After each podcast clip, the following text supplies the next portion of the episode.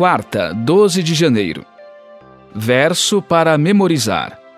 Mas nestes últimos dias nos falou pelo Filho, a quem constituiu herdeiro de todas as coisas e pelo qual também fez o universo. O Filho, que é o resplendor da glória de Deus e a expressão exata do seu ser. Hebreus 1, 2 e 3. Por meio dele, Deus fez o universo. Hebreus afirma que Deus criou o mundo por meio de ou por Jesus e que Jesus sustenta o mundo com Sua palavra poderosa. Ouça Isaías 44, verso 24. Assim diz o Senhor, o seu redentor, o mesmo que o formou desde o ventre materno. Eu sou o Senhor, que faço todas as coisas. Sozinho estendi os céus e sozinho espraiei a terra. Isaías 45, verso 18. Porque assim diz o Senhor que criou os céus, e ele é o único Deus que formou a terra e a fez. Ele a estabeleceu. Ele não a criou para ser um caos, mas para ser habitada. Eu sou o Senhor e não há outro.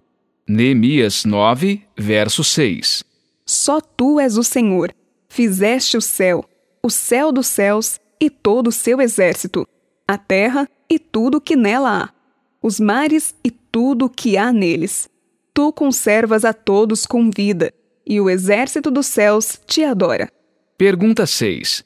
Visto que no Antigo Testamento o Senhor disse que criou o mundo sozinho e que é o único Deus, como conciliar essa afirmação com as declarações no Novo Testamento de que Deus criou o universo por meio de Jesus? Alguns creem que Jesus foi o instrumento por meio do qual Deus criou o mundo. Isso não é possível.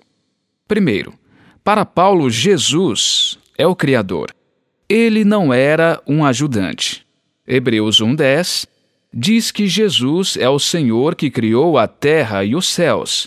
E Paulo também aplica a ele o que o Salmo 102, 25 a 27, diz sobre o Senhor, e a Vé como Criador. Em segundo lugar, Hebreus 2,10 diz que o universo foi criado por ou por meio do Pai, exatamente as mesmas expressões aplicadas a Jesus em Hebreus 1, 2. O Pai criou e Jesus Cristo criou. Há um acordo perfeito entre Pai e Filho, em propósito e atividade. Isso faz parte do mistério da Trindade. Jesus criou e Deus criou mas há apenas um Criador, Deus, o que implica que Jesus é Deus. Hebreus 4,13 mostra que Jesus também é juiz. Sua autoridade para governar e julgar deriva do fato de que Deus criou todas as coisas e sustenta o universo. Hebreus 1,3 e Colossenses 1,17 afirmam que Jesus também sustenta o universo. Essa ação provavelmente inclui a ideia de orientação ou governança. A palavra grega teron, sustentar, carregar, é usada para descrever o vento guiando um barco ou Deus conduzindo os profetas. Assim, Jesus não apenas nos criou, mas também nos sustenta. Cada respiração, cada batida do coração, cada momento de nossa existência encontra-se nele, Jesus, o fundamento de toda a existência criada. Ouça Atos 17, verso 28.